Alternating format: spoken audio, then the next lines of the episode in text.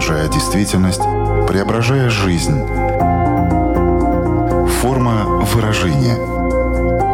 Программа о том, как мы проявляем себя в этом мире.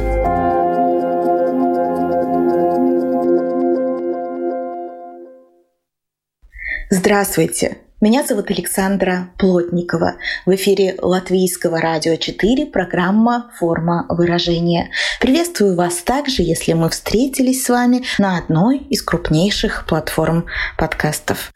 Совсем скоро начнется активный сезон отпусков, и многие отправятся в путешествие в надежде забыть о работе, наконец-то расслабиться и зарядить свои батарейки. Но если вы вернетесь и поймете, что сил не прибавилось, это может быть одним из признаков профессионального выгорания, и на это следует обратить пристальное внимание. Зачем это делать? Что еще может указывать на профессиональное выгорание? А главное, что с этим делать, как помочь себе? Эту тему досконально исследовал наш сегодняшний эксперт. Это клинический психолог, когнитивно-поведенческий психотерапевт, доктор психологии, автор диссертации, посвященной теме профессионального выгорания и автор одноименной книги, первой книги о профессиональном выгорании на латышском языке Мария Абелтыне. Здравствуйте. Здравствуйте. Форма выражения. Профессиональное выгорание. Насколько это распространенная проблема? Проблема достаточно распространенная, к сожалению. Примерно половина из тех, кто работает, э, всегда говорит, что да, я либо чувствую какие-то признаки профессионального выгорания, или да, это было в какой-то момент назад, или же люди говорят, что э, может быть это не выгорание, но стресс на работе, он слишком высокий, и я чувствую, что я с этим не так уж хорошо справляюсь. Так что э, я бы сказала, что это актуальный вопрос, и, конечно же, когда случилась пандемия, еще более обострился, поскольку очень многих э, добавилось э, не только рабочие обязанности, да, но было необходимо быть и воспитателями, и какими-то учителями одновременно, да, и делать очень-очень много различных э, вещей сразу. И это, конечно, тоже повлияло на настроение, на ощущения и на наше такое ментальное здоровье. Что ж, теперь начинаем по полочкам раскладывать эту тему. И первый вопрос, конечно же, будет, что такое профессиональное выгорание и чем его можно перепутать. Ну, конечно, его можно перепутать э, с усталостью. Ну, мы устаем периодически, это нормальная такая составляющая часть нашей жизни. Если мы отдохнули, э, но мы чувствуем, что тот же самый понедельник после обеда у нас ощущение, что уже пятница, это, конечно, не очень хороший признак. Скорее всего, это уже не просто такая усталость, а что-то большее. И, конечно, профессиональное выгорание, оно может перерасти, например, в ту же самую клиническую депрессию. Это уже состояние, которое будет охватывать не только профессиональную сферу, да, потому что о профессиональном выгорании мы говорим именно о работе. А депрессия, конечно, будет охватывать все сферы жизни.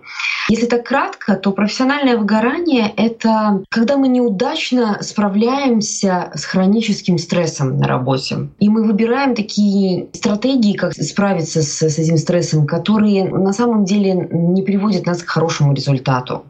Очень часто, если мы будем читать или интересоваться про профессиональное выгорание, вы заметите, что специалисты будут говорить говорить о трех главных таких группах признаков. Во-первых, это изнемогание, которое мы получаем в результате достаточно большого действительно стресса. И это усталость, когда уже на грани того, что у нас просто нету никаких сил. Я имею в виду не только физических сил, а во многом это эмоциональных сил. Приходит какой-то, может быть, даже имейл или какое-то небольшое задание на работе, а мы просто уже не можем этого выдержать. Да? У нас просто действительно села батарейка. Это во-первых. Во-вторых, у нас появляется негативное отношение и даже циничное отношение к тому, что мы делаем. Если вы работаете с клиентами, то это такое негативное отношение к клиентам, коллегам, к сотрудникам, к начальству, ко всем. И к содержанию работы. Да? Нам кажется, что все это такое какое-то ненужное, и вообще нас это бесит, и, может быть, даже противно. И люди говорят, что им даже стыдно, а, что они так думают о своей работе. Это вторая группа признаков. И третье связано э, с падением эффективности. То, что раньше просило у нас, может быть, 15 минут, да, мы раз сделали теперь нужно, не знаю, час-два. Мы хуже принимаем решения, забываем какие-то важные вещи. Очень часто мы начинаем тащить работу домой. И это, конечно же, влияет на то, что мы еще больше устаем, еще больше мы становимся такими недовольными тем, что мы делаем. Получается, что мы уставшие, нас э, раздражает то, что мы делаем, у нас нет сил, мы допускаем ошибки, мы тратим больше времени, из-за этого мы еще больше устаем, и вот это вот все так вот начинает крутиться, и одни симптомы подпитывают другие. Как правило, все начинается с такого хронического стресса. Хроническим стресс становится спустя какой-то определенный период. Вот когда это превращается уже в такой шлейф стресса, который за тобой тянется, и начинается вот эта подпитка одного симптома к другому. Было бы хорошо, если бы мы знали конкретную цифру и сказали бы так, через две недели и три дня стресс становится опасным и токсичным. Но нет такого числа, поскольку э, мы все отличаемся, в каком бы состоянии находимся. И мы отличаемся и сами от себя. Такие, какие мы в 20 лет, и такие, какие мы в 30 или в 40. И это усложняет ситуацию по распознаванию профессионального выгорания. Поэтому то, что необходимо, нам необходимо себя знать и понимать, что вот у меня есть ресурсы, я вот э, восстанавливаюсь а мне не помогает. Или я просто чувствую, что это ну, выше моих сил. Поскольку действительно может быть ситуация, когда в других э, сферах жизни достаточно много активных э, проектов или поворотов жизненных, да, например, не знаю, маленькие дети или дети-подростки там, или еще какие-то э, другие важные дела, которые вы делаете. И, соответственно, это будет совершенно другая ситуация, и она будет отличаться от жизни, если, например, нет маленьких детей или а, нет отношений. Эти ситуации будут разными. Поэтому очень важно ну, знать себя да, и понимать, сколько я могу выдержать, э, сколько э, мне необходимо, чтобы я отдохнула, и в балансе ли это. Я люблю очень такую модель, она называется модель ресурсов. Естественно, что на работе от нас чего-то требуют, там дома от нас э, что-то требуется, да, мы должны выполнять какие-то обязанности. Да, мы тратим на это свою энергию. Но вопрос, есть ли у нас чем это компенсировать? Профессиональное выгорание, оно появляется, когда вот эти вот требования, их слишком много, или же ресурсов слишком мало. Ну, конечно, есть на работе, не знаю, какие-то сроки, да, ну, понятное дело, вызывают у многих стресс, нормально. Но вопрос, эти сроки, они как-то подкреплены какими-то ресурсами, не знаю, может быть, у меня есть хорошая команда, и мы можем вложиться в эти сроки. Или достаточно быстро нужно все делать, но это подходит, не знаю, под мой темперамент. Или же за это хорошо платят. То есть чем-то это должно быть компенсировано. Совсем жить без требований мы не можем, но, с другой стороны, они должны быть, ну, какими-то соразмерными. И если есть периоды такой, не знаю, интенсивной работы, то должны быть периоды и интенсивного отдыха. И они должны быть сбалансированы. Но не может быть такое, что месяц пашешь как лошадь, а отдыхаешь полдня. Это не звучит очень сбалансированно. Вы сказали, что все очень индивидуально, особенно что касается временных рамок. И когда мы говорим про профессиональное выгорание, согласитесь, мы часто думаем о взрослых людях, которые ходят на работу, ну или не ходят, просто работают из дома, но чем-то очень профессионально занимаются. А есть ли здесь вот такие возрастные ограничения? Я так сопоставила и подумала, что все таки здесь, возможно, все возрасты, к сожалению, профессиональному выгоранию покорны, что оно может случиться в любом. Или все таки нет? Есть ли какие-то возрастные ограничения у профессионального выгорания? Ну, к сожалению, нету. Достаточно много исследований есть в такой, например, академической среде, в среде обучения. И я сталкивалась с тем, что ко мне приходят на консультации из средней школы ребята, которые, ну, реально они выгоревшие, потому что очень много требований. Это не профессиональная, это учебная среда, но в любом случае это сопоставимо. И, соответственно, если эти требования не сбалансированы, опять-таки, ресурсами, а очень часто они не сбалансированы, потому что дети даже не высыпаются, и одновременно там нужно сдавать целую кучу разных работ. И бывают ситуации, когда деятельность педагогов не скоординирована, и получается, что одновременно да, все приходится сдавать, плюс еще какие-то внешкольные кружки, Там тоже могут быть экзамены или спортивные соревнования. Конечно, дети тоже и подростки могут выгореть. Если мы смотрим с точки зрения физиологии, у детей и подростков больше таких ресурсов, да, энергии, поэтому они много что вытягивают. Но этим нельзя злоупотреблять. Это может случиться в любом возрасте. И, конечно, сейчас а, начинают специалисты тоже все больше говорить, что бывает и непрофессиональное выгорание, а выгорание и в других сферах жизни, например, в частной жизни, да, такое родительское выгорание. И я знаю людей, которые бегут и прячутся на работе, и на работе нет никакого выгорания. И они говорят, работа — это место, где я отдыхаю, это мой ресурс. Такое тоже бывает. Кстати, да, это чаще бывает э, среди мужчин. Вы когда писали диссертацию, у вас не было наблюдения относительно того, какой пол больше подвержен профессиональному выгоранию, или все-таки здесь такие общечеловеческие э, характеристики и нет такого гендерного разделения? Ну, на самом деле, да, это хороший вопрос. И ученые практики пытаются на него ответить. И я бы сказала, что результаты получаются разными. Я думаю, что это скорее общечеловеческий вопрос. Есть исследования, которые говорят, что женщины больше, есть исследования, говорят, что которые мужчины больше, есть исследования, которые говорят, э, да, одинаково.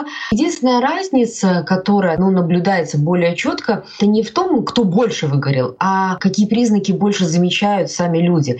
Мужчины о чем больше говорят, что у них появляется это вот вторая вторая группа признаков — такое циничное и негативное отношение к работе, которое им самим не нравится.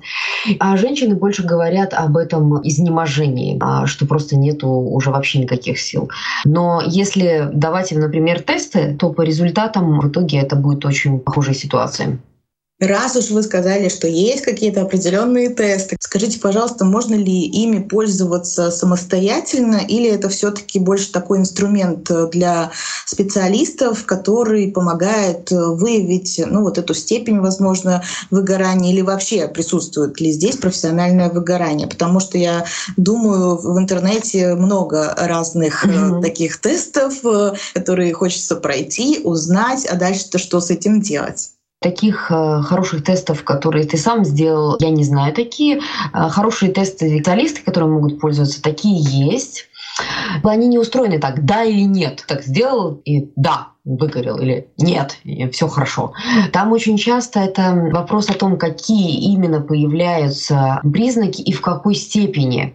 Естественно, что интерпретировать для этого необходимо образование, чтобы понять и чтобы, не знаю, не вогнать себя э, в какое-то состояние, когда ты не понимаешь, что ты там заполнил, и от этого у тебя портится настроение, или ты начинаешь находить у себя разные болезни. Да? Поэтому э, я бы все-таки рекомендовала, э, если есть такое подозрение, начать действовать действовать и даже превентивно что-то делать, нежели ждать, когда станет совсем плохо, ну точно, да, ну теперь я уже вот совсем выгорела, да. Можно отправиться к психологу и сделать эти тесты и переговорить, если это необходимо, но не нужно ждать до последнего и начинать действовать только тогда, когда уже все горит, да, уже все в огне и полыхает. Что люди, возможно, еще не сформулировав как-то самостоятельно, что это именно оно, профессиональное выгорание, но они вот чувствуют эту сильную усталость, или вот чтобы они не делали, как-то все ничего не помогает. Какие типичные реакции людей, какие типичные способы борьбы применяют? Ну, я так полагаю, на первом месте, наверное, это будет отправиться в отпуск. Да, есть хорошие способы и есть не очень. Ну, начнем с хороших. А, отправиться в отпуск э, или поехать на природу. Да? Есть люди, которые говорят, так, мне нужно от всего отключиться и набраться сил, погулять вдоль моря или в лесу. Есть э, люди, которые говорят, так, стоп, мне нужно, не знаю, как-то сбалансировать жизнь, что-то я э, слишком взорвалась да, на работе, нужно идти в огород, копать, да, что-то делать. Есть люди, которые добавляют в свою жизнь больше физической активности. Это хорошие способы, и они очень приветствуются. И если выгорание только-только началось, то они, я думаю, в принципе, даже очень хорошо помогают, и люди не доходят до выгорания. Есть люди, которые решают те проблемы, которые на работе появились. Потому что, как вы понимаете, выгорание — это влияние рабочей среды на то, как мы себя чувствуем. И поэтому, если, например, нагрузка неадекватная, есть люди, которые идут и говорят начальству, послушай, не знаю, полгода проработала за троих, дальше я не могу так, мне нужна команда, а нужно как-то это решать. Это хорошие способы. Но есть такие быстренькие способы, которые дают нам облегчение в такой краткосрочной перспективе, а в долгосрочной они только усугубляют проблему. Это способы быстрого получения энергии. Ну, например, а, съесть булочку, шоколадку, раз, хоп, немножечко больше энергии или там какие-нибудь энергетические напитки. Мы, конечно, понимаем, что это никакую энергию не дает, но иллюзию это создает на мгновение, мы можем опять там что-то поделать. Или идти и жаловаться и ничего не делать. Ну, например, жаловаться коллегам на кухне или по телефону, рассказывать, как все ужасно, какие, не знаю, конфликты на работе, потому что конфликтная среда тоже может быть достаточно большим фактором, который нас выжигает. Но не идти и не решать их. Как бы пожаловался, немножечко провентилировал эмоции, стало легче, закусил у дела, пошел дальше копать. Конечно, у нас очень распространенный способ — это пойти и налить себе чего-нибудь алкогольного.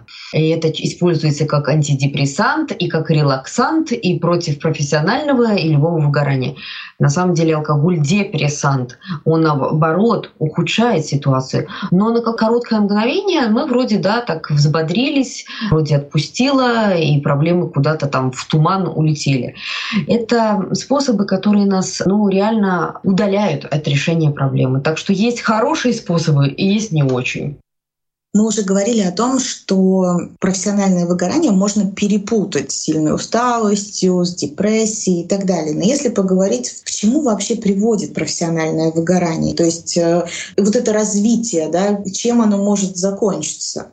Ну да, если ничего не делать, это может привести к плохим результатам, поскольку если мы так э, хорошим способом не решаем свои проблемы, они просто растут. И в какой-то момент у нас у всех есть эм, уязвимые места. Уязвимые места у нас бывают и в плане нашего психического, ментального здоровья, и в плане физического. И если мы очень долго этот хронический стресс решаем плохими способами, то то, что происходит с нами, у нас действительно может начаться или депрессия клиническая, или какие-то расстройства тревожного спектра, да, что мы начинаем беспокоиться уже не в пределах нормы, а у нас, не знаю, панические атаки, или мы не можем спать. Это может влиять и в том числе на наше физическое здоровье. Исследования показывают, профессиональное выгорание дает свой вклад, например, на развитие второго типа диабета. Это очень серьезные диагнозы, которые очень серьезным образом меняют нашу жизнь и а, не в лучшую сторону.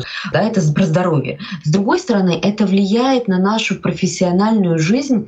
Я знаю прекраснейших специалистов, которые ушли из профессии после профессионального выгорания. Они так и не вернулись. Да, они нашли себя в другом деле, но конкретная профессия потеряла прекраснейших специалистов. Поэтому это влияет на то, сможем ли мы заниматься дальше любимым делом. Если мы смотрим на такую временную рамку, иногда восстановление от профессионального выгорания может занять даже до 7 лет. Или же вообще, как я говорю, человек просто не возвращается в эту сферу работы. Если нас слушают люди, которые являются руководителями, то это дорого стоит для конкретного места работы, поскольку если уходит хороший специалист или начинает болеть, это означает, что остальным приходится тянуть то, что он не может сделать. Нагрузка увеличивается на других работников. Соответственно, у них появляются риски выгорания. Или же очень сложно найти хорошего работника, и это нужно еще его ввести в курс дела. Это опять занимает время. Поэтому Поэтому я бы сказала, что эти последствия, они очень такие индивидуальные, и в том числе на таком уровне самого рабочего места тоже.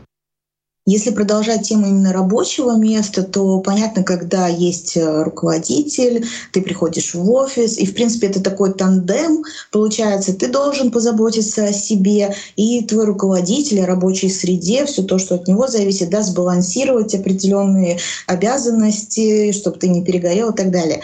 А сейчас же очень многие люди становятся фрилансерами. Угу. И особенно, конечно, в пандемии мы все немножко стали ну, такими фрилансерами в том плане, что нам не нужно нужно было. Нас даже просили не выходить из дома.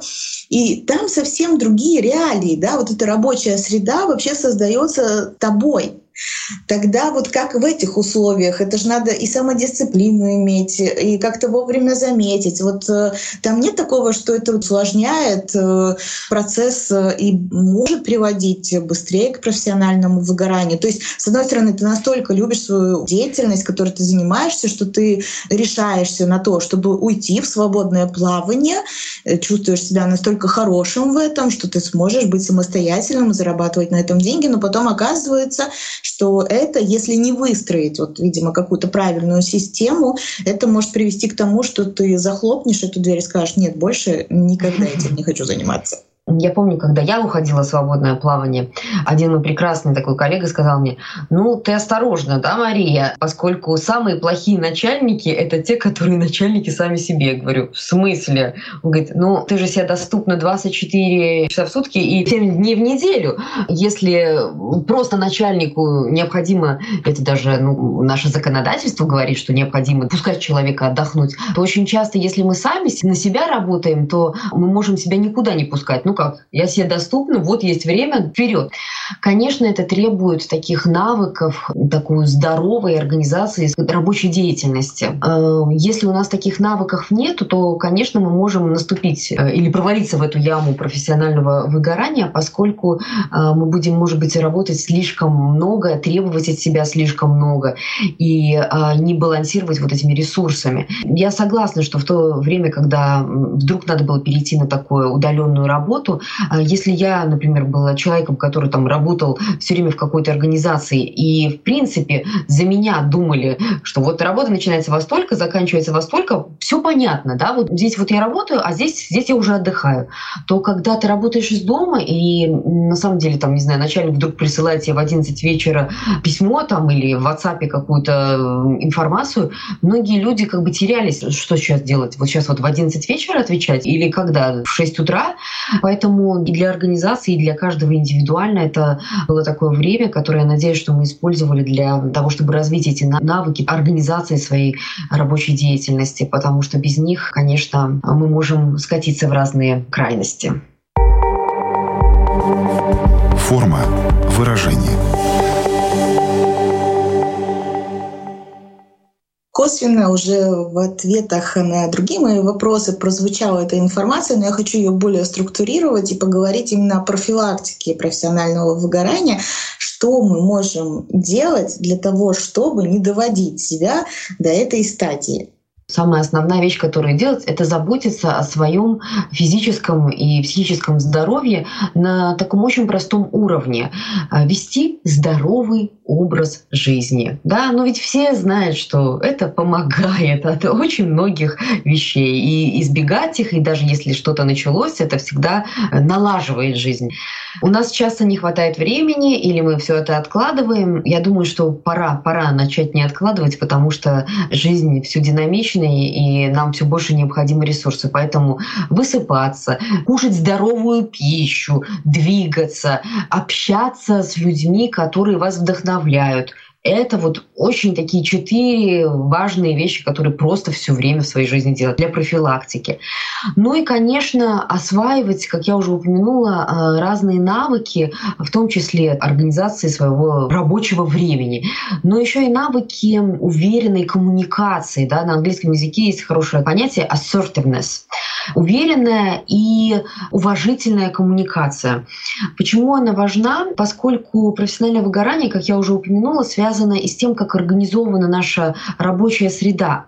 Если мы работники, с одной стороны, да, вроде бы начальник там и все остальные должны позаботиться о рабочей среде, но с другой стороны, мы взрослые люди, и мы тоже имеем право высказывать свое мнение, просить то, что необходимо нам, поскольку ну, не всегда начальник может прочитать наши мысли и угадать, что именно нам э, в конкретный период жизни важно, или от чего мы устали, или что нам нужно поменять. Поэтому умение высказывать свои потребности, настаивать на них, да, но таким уважительным, а не агрессивным способом. Это тоже очень важные навыки, как профилактика профессионального выгорания, поскольку, как я уже говорила, то, что может э, приводить к профессиональному выгоранию в такой рабочей среде, это э, не только э, неадекватная нагрузка, да, это конфликтные отношения, это конфликты интересов, это отсутствие позитивной обратной связи, да, ну мы как бы работаем и работаем, да, и спасибо друг другу не скажем. Э, среда, в которой ну, много таких нечестных ходов. Э, одним привилегии, непонятно по каким критериям, да, а другим только обязанности. Чтобы с этими вопросами справляться, нам важно иметь себя постоять таким э, уважительным способом. Мы знаем действительно истории, когда люди настолько профессионально выгорали, что отметали то дело, которым они занимались, и начинали заниматься чем-то другим. И здесь вопрос такой, а так можно? То есть, э, что с этим профессиональным выгоранием в таком случае происходит? Потому что, ну, ты же не разрешил эту ситуацию. Знаете, как кладовочка, да? Ну, а ты туда все напихал, там все просто переполнено. Ты эту дверку так э, закрыл.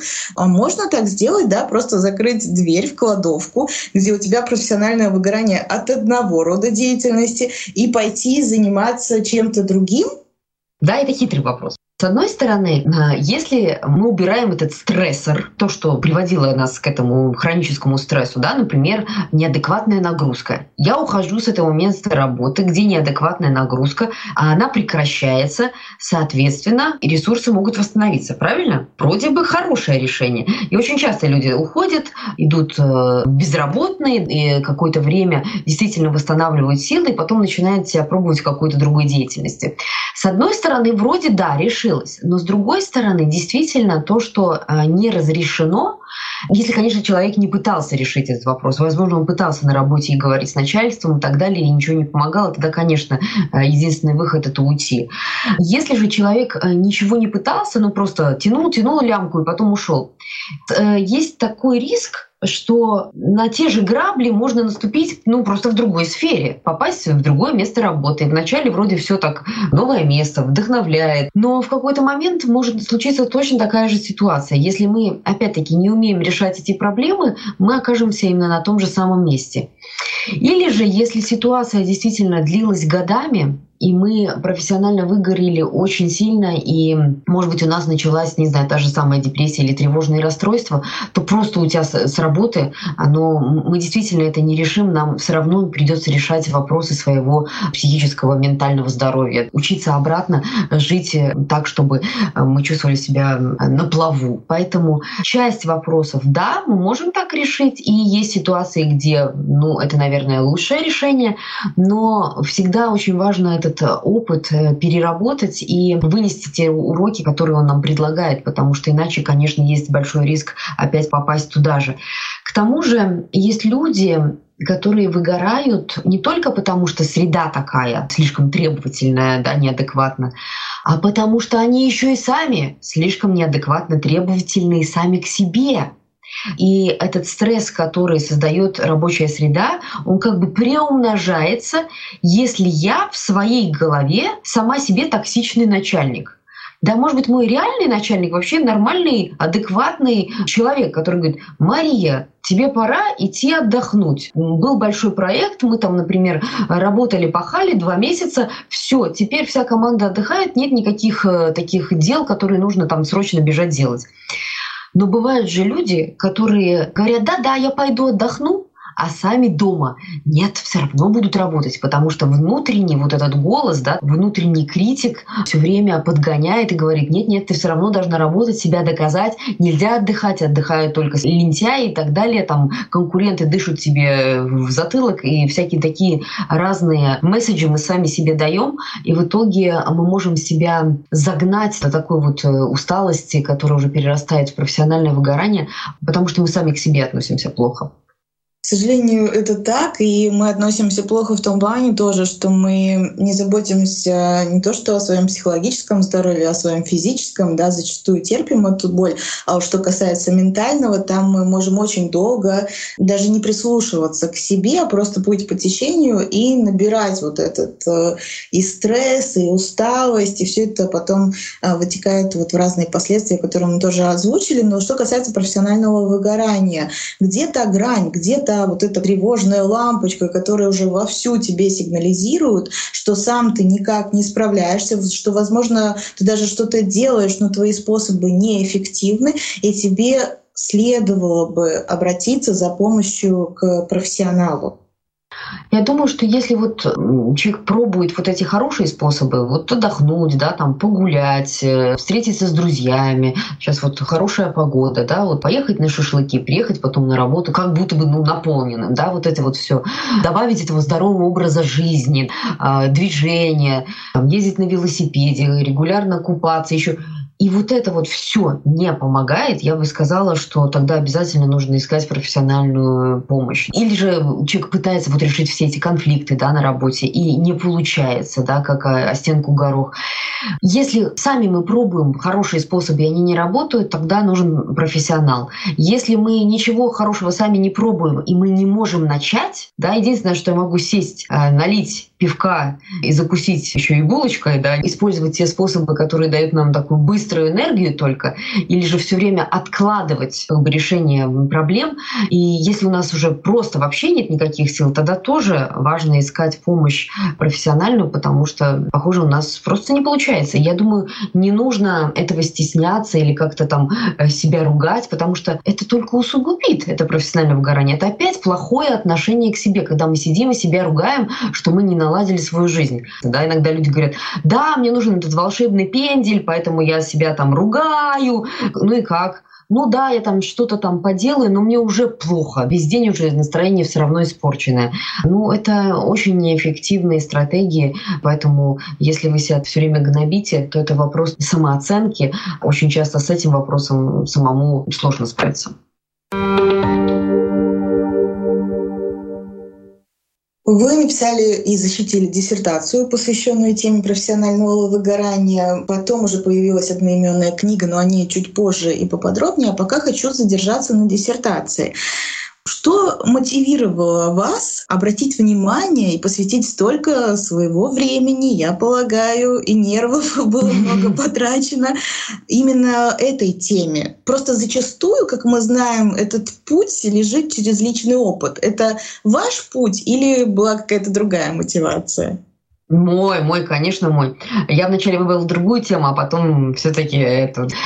Да, да, да. Я сама выгорела и выгорела несколько раз, и мне было стыдно. Я, я же психолог, все знаю, умные книжки читала. И как же так? Да, даже одна знакомая так говорит, ну как же так, Мария? А? Я думаю, да действительно, а вот как же так? Вроде все знаю, а почему не делаю? Или если я уже один раз выгорела, то почему второй раз получается?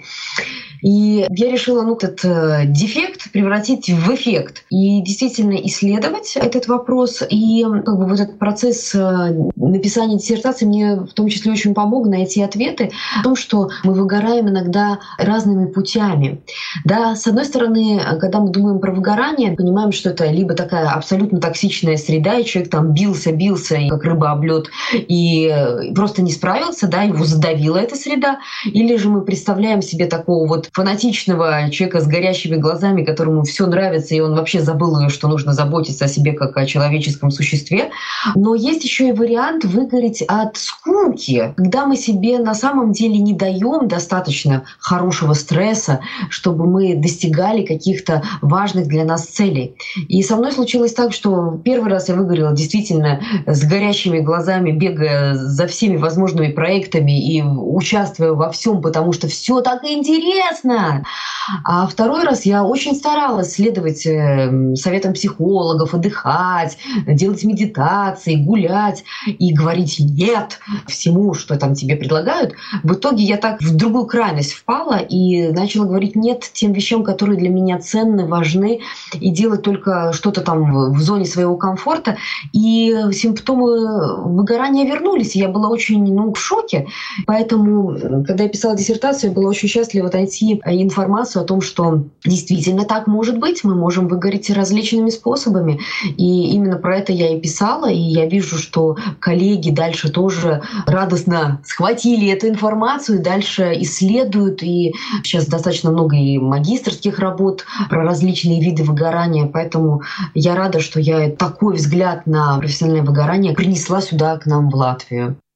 Правильно ли я понимаю, что диссертация стала такой хорошей основой для написания книги о профессиональном выгорании, но тем не менее, я полагаю, этот язык он должен отличаться, да, потому что это рассчитано на совсем ну, другую аудиторию, поэтому вот э, как э, родилась эта идея вообще, чтобы эти знания перенести уже в книжный формат? И тот, кто купит эту книгу, э, что он для себя в первую очередь приобретет, то есть о чем она, зачем она и чем она может помочь, о чем нам рассказать. Ну да, конечно, книга не академически написана. да, я пыталась вот так, как я сейчас разговариваю, так, э, так ее и писать. Там совпало несколько факторов. С одной стороны, да, это ну, как бы мой опыт, о чем я поделилась, но с другой стороны, я работая как э, психотерапевт или как психолог, ко мне очень часто ну, люди э, обращались тоже с вопросом профессионального выгорания, и мне казалось, что ну, важно поделиться с другими тем, что я открыла, и не только в таком академическом виде, потому потому что, ну, читать э, научные статьи на английском языке это, ну, нужно иметь особое хобби, да, или профессию. Я хотела поделиться с теми людьми, с которыми я работаю. Очень много материала осталось за бортом, потому что в диссертацию ты не можешь все вместить. Плюс еще я веду очень часто в организациях э, лекции, я об этом читаю, о профессиональном выгорании. Очень часто меня люди спрашивают, а что еще почитать? Да, ну вот, ну хорошо, была у нас полтора часа лекция. Да, интересно, но я хочу понять, узнать больше, или вот я услышала какие-то идеи, э, что-то я запомнила, а что-то, да что-то сразу забывается. Я говорю, ну на английском есть. Он говорит, ну а на латышском что-то местное есть? Я говорю, ну нету, нету. И вот я долго отвечала на этот вопрос, нет, потому у меня есть материал, у меня есть мотивация. Почему же мне не сложить это в книгу? И поэтому книга, где с одной стороны эта основа научная, проверенные факты, что работает лучше, что работает хуже, с другой стороны много практически практического опыта. Э, я пыталась написать это и через такие практические примеры, разные рассказы разных людей. И, конечно же, там не только о признаках и о том, что это такое, там и много таких практических заданий, что мы можем делать, с одной стороны, как работники, а с другой стороны, как работодатели, как начальники. Да, я пыталась вместить оба эти взгляда, потому что это все время такая совместность, чтобы создавать э, среду рабочую, которая была бы такая полезная для нашего здоровья. Я думаю, что важно сказать, что оригинальное название книги звучит так «Профессионала Истекшена», и книга доступна да, уже в латвийских магазинах. Да, она такая красная, с молнией серебряной посередине. Да, я хотела ее такой красной, потому что это, ну, как бы выгорание, как огонь, с одной стороны, а с другой стороны, этот красный цвет мне напоминает клубнику. А клубника для меня это такой ресурс. И вот мне хотелось так, чтобы это так вот сбалансировалось, чтобы этот огонь, который нас выгорает, чтобы он превратился в эту клубнику, которая как такая награда, да, иногда после хорошего рабочего дня и какой-то радостные эмоции. Поэтому да, книга доступна в Звайзной АБЦ, издала ее, поэтому да, можно приобрести. Как правило, тот, кто написал хотя бы одну книгу, возможно, подумывает о том, чтобы написать вторую, третью и так далее. Есть ли у вас уже задумки, что вторая книга могла бы тоже когда-нибудь появиться? Вот хороший вопрос. Да, да, раскусили вы меня. Конечно, конечно, эта мысль там закрадывается. Поскольку многие вопросы задают про вот это вот родительское выгорание, да, вот это направление, конечно, можно развивать. Там много вариантов, а, о чем еще писать. У меня пока не сформулировалось, но такие мыслишки роятся. Угу. Продолжение следует. Я надеюсь, да. Ждать и продолжать, да, и просвещать. Я благодарю вас за этот разговор. Напомню всем, что сегодня вместе с нами была психолог, психотерапевт, доктор психологии, ну и, в принципе, большой специалист э, по теме профессионального выгорания Мария Аблтоня.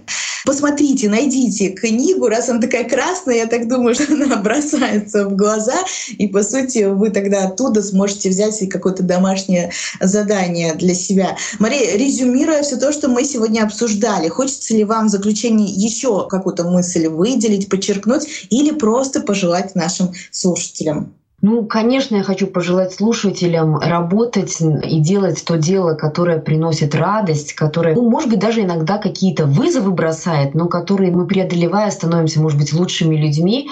И, конечно же, заботиться о своем ментальном, психическом здоровье и не допускать профессиональное выгорание, поскольку это намного дороже потом э, восстанавливаться, чем просто не наступать на эти грабли. Да, заботьтесь о себе, пожалуйста. И наша программа как раз-таки направлена на то, чтобы вам об этом постоянно напоминать и мотивировать вас э, разные темы анализировать, прислушиваться к себе. И, конечно же, желательно не просто прислушиваться, но и что-то с этим дальше делать. Я, Александра Плотникова, говорю всем до свидания, чтобы встретиться ровно через неделю на радиоволнах или на крупнейших платформах подкастов Apple, Spotify, Google, Выбирайте место встречи. Буду вас там ждать. Хорошей вам недели. Пока-пока. Отражая время, изображая действительность, преображая жизнь. Форма выражения. Программа о том, как мы проявляем себя в этом мире –